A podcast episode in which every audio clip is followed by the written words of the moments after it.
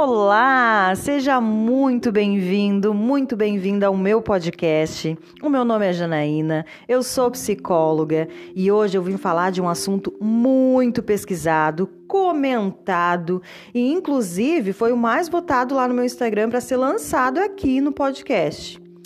E eu vou contar um segredinho. É um dos assuntos também mais falados dentro da terapia. é isso mesmo. Então, que assunto é esse, Janaína? Vamos lá.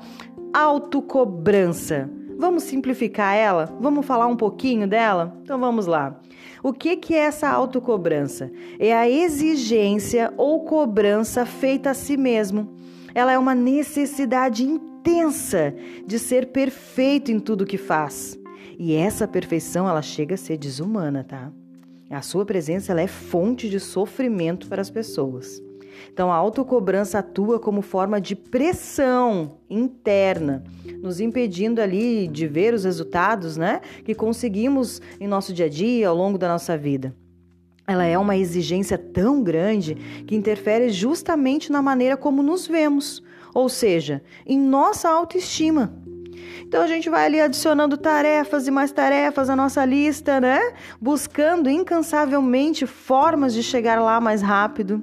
Só que ao não conseguir, vem o quê? Vem as frustrações e outros sentimentos que acabam afundando ali a nossa autoestima e a nossa saúde mental nos cobramos, né, para conseguir atender diferentes expectativas tempo todo.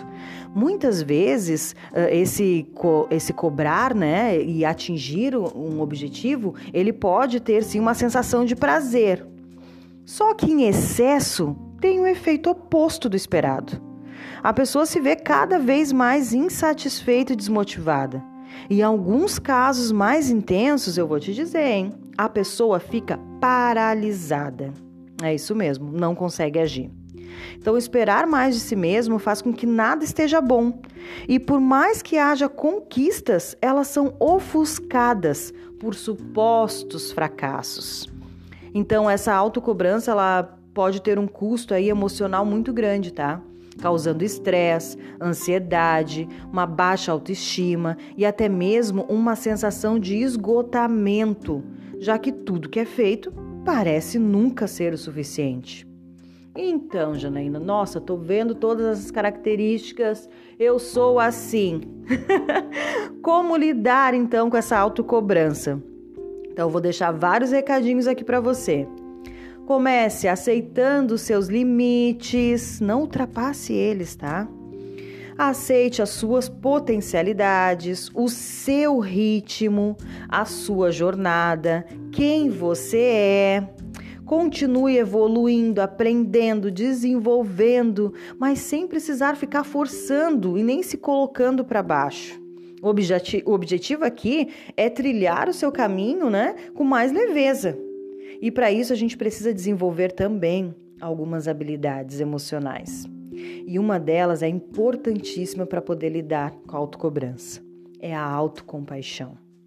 A autocompaixão ela envolve tratar a si mesmo da mesma forma que você trataria um amigo, alguém que você ama muito, né? Que está ali passando por alguma dificuldade, que tenha cometido erros, né? Que está numa fase difícil. Então você tem que tratar você da mesma forma que você trataria ele. E falando em autocompaixão, uh, nos remete também a falar sobre a autobondade.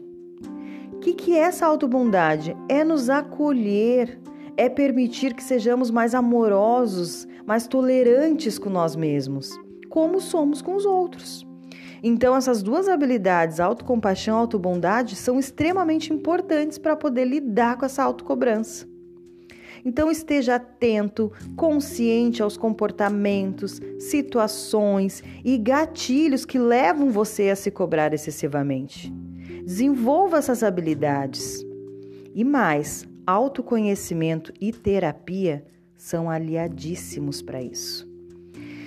Então, cultive uma vida mais equilibrada. Seja responsável apenas pelo que você tem controle.